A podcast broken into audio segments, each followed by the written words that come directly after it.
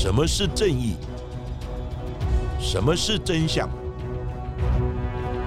跟着台湾建士权威阿善师，重返那些离奇、轰动的命案现场，请听阿善师的见识实录。各位听众朋友，大家好，欢迎收听今天的阿善师的见识实录。我是见识专家阿善师谢松善。大家好，我是子荣。在上一集的阿善师见识实录的节目当中，跟大家谈到了徐东志的案件。他在短短的七年间，连续杀害七人，并且在被捕之后，还不断的编造谎言，企图来混淆警方的办案，最后也被绳之以法。而在台湾的治安史上，有一个人同样也是在短短几年间连续杀害七个人，而且跟徐东志合称为“徐管不离”或者是“北管南徐”，他就是近代的冷血杀人犯管中衍。管中衍在民国七十七到七十八年间连续杀害了七人，而且大多数的被害者都跟他无冤无仇，不过却一一的惨死在刀下及枪下。而他在死刑定谳之后，又用着伎俩一再的拖延死刑的执行。到底为什么他可以如此的心狠手辣？他又在这几年间犯下了什么样的大案呢？阿善石是的，在民国七十年到八十年间，是台湾经济快速起飞，相对的也是治安最不稳定的时期。所谓台湾前烟角木，以及走路都会踢到枪。就是指那个时期，那警察为了一些涉案的重案的嫌犯，也印制了查缉的专刊，要求所有的警察单位全力的查缉嫌犯到案。那管中也也就是在那个年代频频的犯案，当然也被警方列为重要的查缉对象，甚至认为他是本国治安史上最狡猾以及最残暴的匪徒。另外，缉捕管中衍到案的单位就是台北市政府警察局刑警大队的外勤队，而阿善师当时就在刑警大队任职，只是我是在建设单位工作，所以对管中衍的案件就特别有印象。那时间要先拉到民国七十八年十一月二十一日，在热闹繁华的台中市丰原区。发生了一起不幸的灭门惨案，现场是位在丰原市区中山路附近的一间三层楼的市之建材行。该建材行在当地小有名气，时常承包政府的工程，而建筑物的一楼是当作营业场所来使用，二楼及三楼则是建材行老板杨春田一家四口的住处。不过，却在十一月二十一日这一天，被人家发现杨春田夫妇两人以及女儿，他们都头部中弹，倒卧卧室身亡。女儿除了额头中弹之外，颈部也有开三刀的刀伤。她跟母亲身上的衣物都被褪去了大半，室内到处凌乱不堪，有翻箱倒柜的痕迹。究竟这一天到底发生了什么事情呢？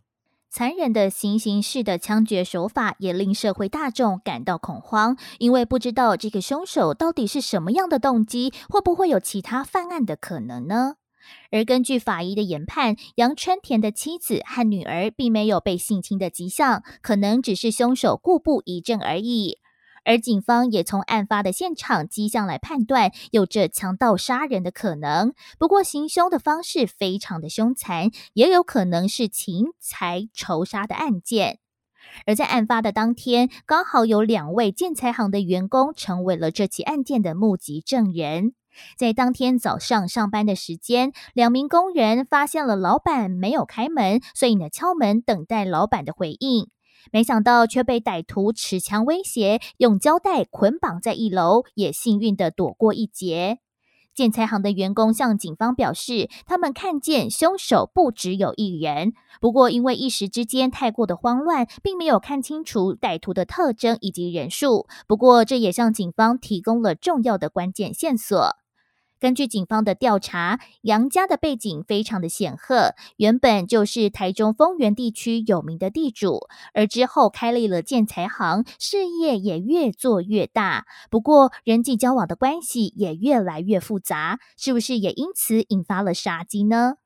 而警方也对杨家的财物进行了清点，发现家中缺少了高尔夫得标工程的证明，所以研判这个灭门案的杀人动机就是金钱纠纷。虽然警方掌握了办案的方向，不过迟迟却没有进展。一直到隔年的九月，在线人的提供线索之下，警方逮捕了魏姓逃兵以及三名的同伙。并且认定他们就是杀害杨姓建材行一家的凶手。根据魏姓逃兵以及同伙的自白供称，他们是受到一名叫做金峰的男子所教唆，前往杨仔窃取高尔夫得标的工程证明。不过当时因为事机败露了，一时心急才动手杀人。虽然警方没有查获犯罪的枪支、刀械以及其他的办案工具，也没有找到失窃的工程得标证明，不过却有了嫌犯的自白，警方也宣布破案。不过，正当全国认为此案即将侦破的时候，法院审理却出现了逆转，因为这一起案件的侦办过程充满了非常多的疑点，包括。作案用的工具完全没有查获，自白当中顺序和细节也都没有交代清楚，甚至连捆绑建材行员工的胶带上面的指纹，警方也没有进行比对。这些办案的疏漏，也让案件充满了疑团。那我们节目在之前的案件中也有提到，早期因为建设的科技不进步，警察对现场的采证。也不太重视，加上那个年代尖头的监视器并不普遍，所以呢，在六十到八十年代的办案伎俩，大多着重证人的指证以及嫌犯的供词，因此在没有物证的佐证之下，嫌犯的自白就变成是破案的重要依据。因此，在这种办案的氛围之下，警方为求快速的破案。就常发生寻求逼供的问题，而且只要嫌犯承认作案，那警察在一些现场采证、侦查厘清以及见识比对的工作上，就难免会轻忽疏漏。当然，这也就容易造成所谓的冤案。不过，法律却明文规定，被告或共犯的自白不能作为有罪判决的唯一证据。仍应调查其他必要之证据，以查其是否与事实相符。那这也是本案法官认为警察查证不足、可能有问题的地方。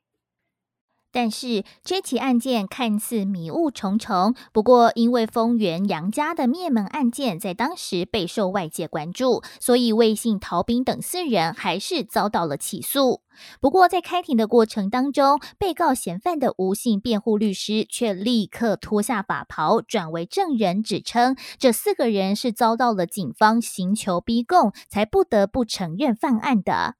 吴姓律师表示，四个人在狱中都遭受到了丰原警方的暴力对待，甚至伤害下体、灌水、电击等等的方式来刑求。就连看守所内的其他囚犯都说，魏姓逃兵被折磨得不成人形。吴姓律师的反击也让法官采信了他的说法，对于检方不够充足的证据也感到质疑。而警方刑求逼供、草率的宣布破案，也让这一起灭门案件布上了更多疑点。但是，尽管证据不足，又有刑求令搜查不具正当性，魏姓嫌犯等四人依然在押当中。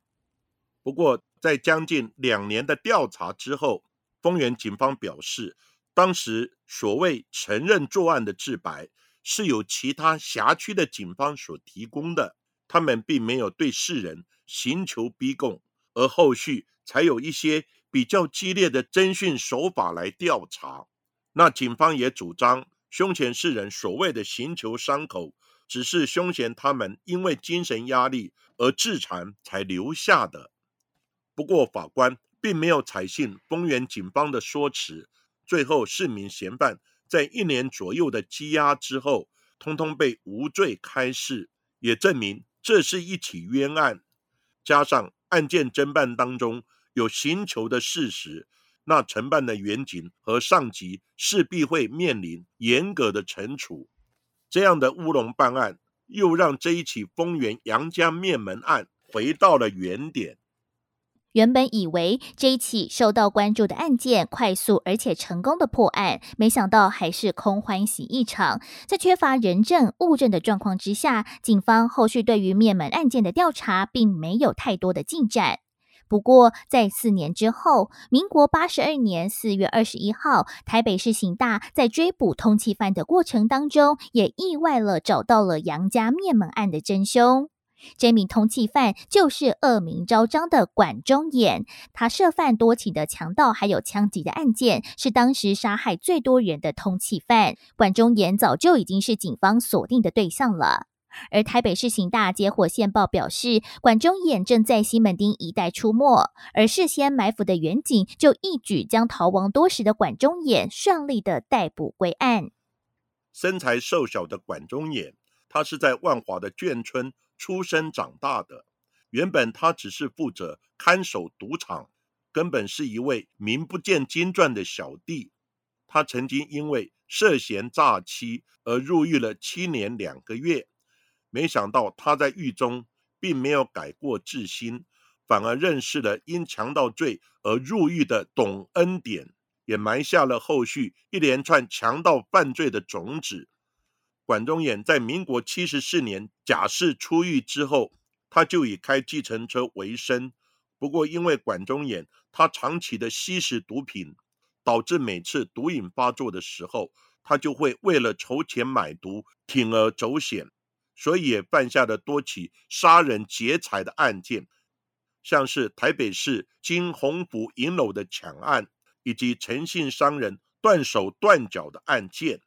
另外，在民国七十七年二月十四号春节的前夕，管中衍与同伙假借租屋的名义，就进入了台中廖姓夫妇的住处来行抢。过程中遭遇丈夫的抵抗，又发现只有抢到四千元，嫌太少的状况之下，管中衍一怒就持刀杀害廖姓的屋主，接着再乱刀刺死了妻子。导致夫妇双双失血过多而身亡。管中衍冷血无情，就连被捕的时候，面对镜头都还露出微笑。他为了要钱买毒品，可以不择手段，甚至冲动杀人。因此，他身上一共背负的案件，大大小小就将近有三十件左右。管中衍遭到逮捕侦讯的当天夜晚，整栋台北市刑大的大楼突然间无预警的停电。没想到，在这个时候的管中衍，他的反应却是异常的剧烈，一反他原本冷静无情的状态。警方也察觉到了他的不对劲，便询问管中衍是不是有什么事情隐瞒。而管中衍马上就供称自己就是犯下了民国七十八年台州丰原杨家血案的凶手，而他也巨细靡遗的完整交代了整个犯案的经过、共犯有谁等等的讯息。而这样的自白也让警方感到振奋。不过，为了避免先前的逮捕乌龙，警方还是非常审慎的带管中衍回到了案发现场进行模拟，并且在他的住所也搜出了黑心手枪，才确认他就是杨宅血案的凶手。没错，时隔四年，终于将杨家血案顺利侦破，逮捕到了真凶，也算是还给杨家人一个迟来的公道。除了侦讯时的停电状况，管中衍被捕后也曾经表示，他觉得好像是杨家一家三口的被害人，每天夜里总是会跟着他。他甚至浅浅的一笑说：“被捕也好，这样自己也终于能够松了一口气。”管中衍回忆起四年前的灭门血案，还是记忆犹新。根据他的说法，是他在逃亡期间。认识的一名货运公司的老板叫做李仲仁，在阳春田的建材行得标了高速公路的工程案之后，就委托李仲仁来运送水泥。也因为经常出入建材行，所以他也得知杨春田在住处有开设非法的赌场，李仲仁也参与赌博，并且曾经赢得一百多万元。不过杨春田却四处嚷嚷说，李仲仁他赌博赢得巨款，非常的有钱，也让李仲仁遭到赌场黑道的兄弟勒索了五十万元。后来李仲仁又因为杨春田不借他公司的周转资金，而使得他的公司倒闭了，所以呢，他对杨春田就怀恨在心。因此，管中衍透过李仲仁的描述。知道杨春田非常的有钱，也有经营赌场之后，就决定伙同绰号小胖的黄松清等五个人一起策划劫财行动，并且表示他们如果遇到抵抗，就会杀人灭口。在准备就绪之后，十一月二十一号的凌晨三点多，管中野在建材行附近的车上来监视观察，并且吸食安非他命来提神。等到了早上七点多，杨春田儿子去上学，女儿在庭院打扫，准备返身回家的时候，他见时机成熟，立刻持枪尾随女儿进屋子里，并且呵斥不准动，等待其他的四名同伙一一持刀进入屋内洗劫。财物，管中衍持枪压着女儿去找保险箱，来到了父母房门外来敲门。而杨春田的妻子开门后大声惊叫，管中衍马上就朝他的头部开了三枪，并且立刻转身也朝了女儿的眉心近距离的开了一枪。而杨春田听见了枪声，也立刻冲向房门，却看见妻女纷纷中枪倒地，令他悲痛不已。这时候的管中衍也持枪逼问杨春田的保险箱密码，不过杨春田他不肯就范。这时候的管中衍就勃然大怒，也朝了杨春田开了三枪，使得他当场死亡。之后，建材行的两名员工也在一楼被捆绑囚禁。就当管中衍等人想要直接破坏保险箱来取钱，但是一时找不到工具的时候，又有其他建材行的员工陆陆续续的来上班，所以管中衍一行人就不得不放弃，迅速的从二楼跳窗逃逸。管中衍在被捕之后，马上招认杨家血案和台中租屋的廖姓夫妇的命案。都是他干的，杀了五个人的他，在民国八十年代是绝对逃不过死刑的命运，共背负了五条人命的管中衍被判处死刑定验，他随时可能会走向刑场，面对死亡。不过此时狡猾的管中衍，他为了逃避死刑，在这个时候，他更语出惊人的说，自己还犯下了两条杀人的罪行。此话一出，让警方十分的震惊。原本以为只是他的拖延戏码，没想到经过深入追查之后，这些被害人还真的是他杀的。在法院审理期间，管中衍供称，在民国七十八年十月，万华角头绰号阿北的林富雄，在西园路遭到举杀的命案，就是他收了另外一名绰号。就是他收了另外一名绰号灯彩的万华角头叫高春安两百万元之后所下的毒手。警方为了调查这一起命案，还暂停了死刑的执行。检察官也再度召开调查庭，让管中衍暂时躲过了死亡的命运。另外一起管中衍所涉犯的杀人案件，同样也是在民国七十八年的四月份。管中衍在行经台北市昆明街的时候，不满理发厅的经理蔡明洲强拉他消费，甚至将管中衍的眼镜拿走，强制他付钱消费。理发厅的经理甚至戏谑的嘲笑他身材弱小，而管中衍竟然就在一怒之下当街开枪，理发厅的经理就无辜的惨死在枪下。而时任台北市刑大侦四队的队长杨哲昌则回忆起管中衍的冷血无情，还是觉得不可思议。他曾经问管中衍说：“你如此的凶残，杀害了那么多人，你不会觉得对不起被害者还有家属吗？”没想到管中衍只是冷冷的回答说：“不会啊，反正就是一枪打下去，打下去就倒了，一点感觉都没有啊。”但是有新的案件出来，重启调查又要耗费大量的时间，这也成功拖延了管中衍死刑的执行。法官也认为管中衍有部分的虚假证词，是企图干扰诉讼的进行。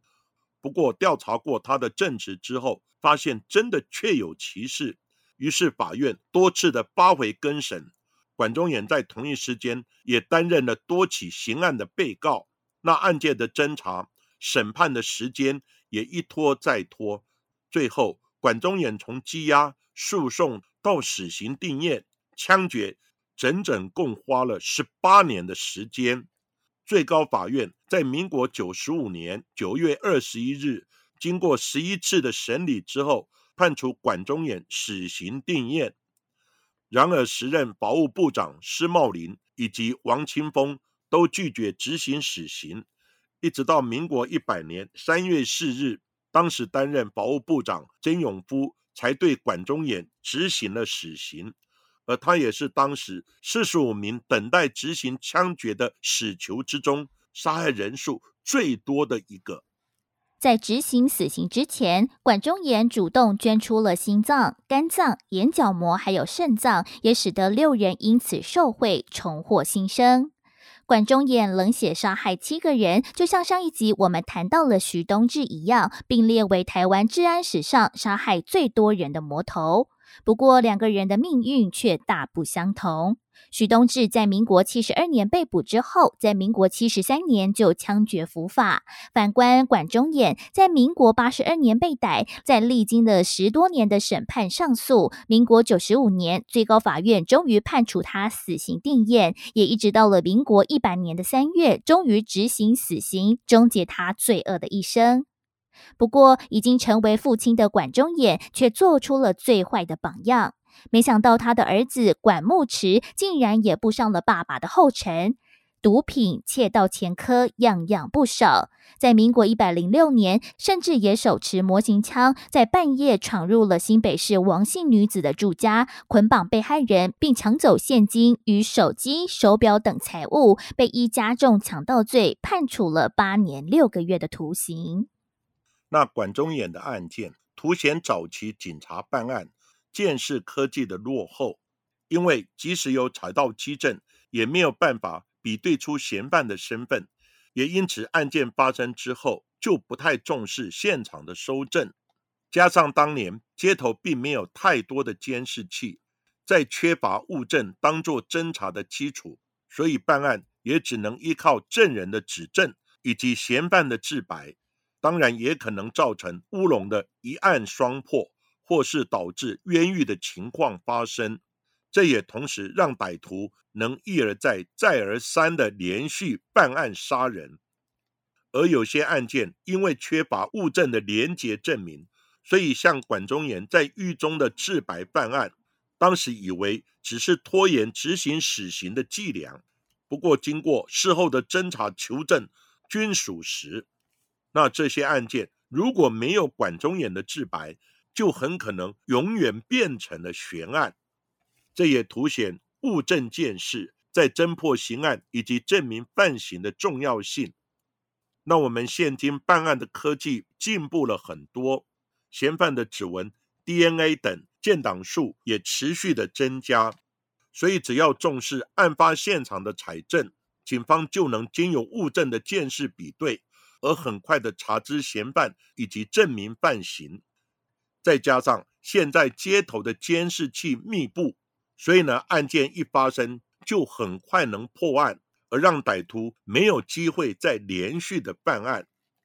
在管中衍涉嫌杀害台中丰原杨家三人的案件中，他在被台北市警察局刑警大队逮捕之后，也承认这一起案件当初侦办的远警。也不太相信，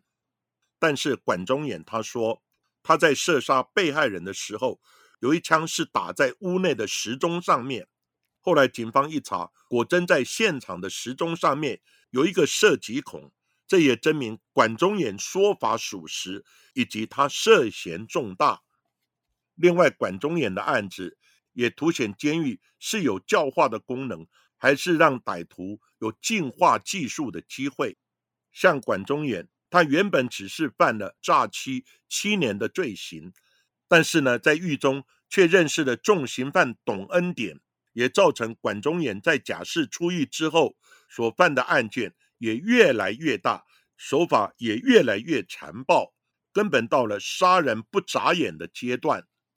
那这监狱教化的功能也值得我们狱政单位好好的醒思。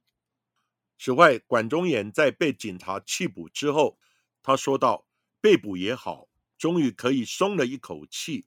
因为他说在逃亡的期间，在夜里的时候，一直觉得杨家被害的三个人总是在后面跟着他。所以呢，人不能做坏事，只要你不做亏心事。”夜半不怕鬼敲门，那你一旦犯下了伤天害理的事情，因缘果报一定会给个公道。一时未报，只是时候未到，早晚终要付出代价的。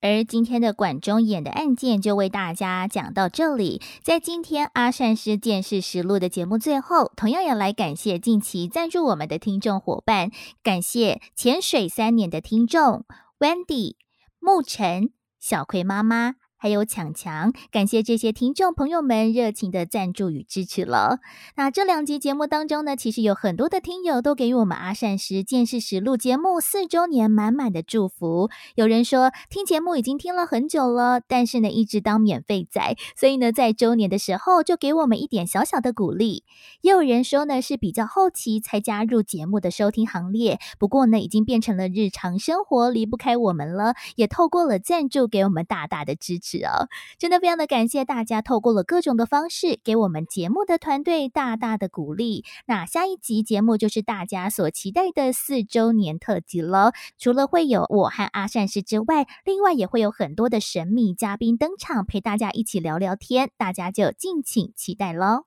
好，今天的节目我们就讲到这里，谢谢各位收听阿善师见识实录。如果喜欢我们节目的话，欢迎在 Sound On、Spotify、Apple Podcasts 还有 KKBox 上面来订阅我们的节目，并且踊跃留言给我们。要记得给我们五颗星的评价哦。同时，也欢迎大家多多利用平台来赞助我们的节目。那下一集也请大家继续听下去。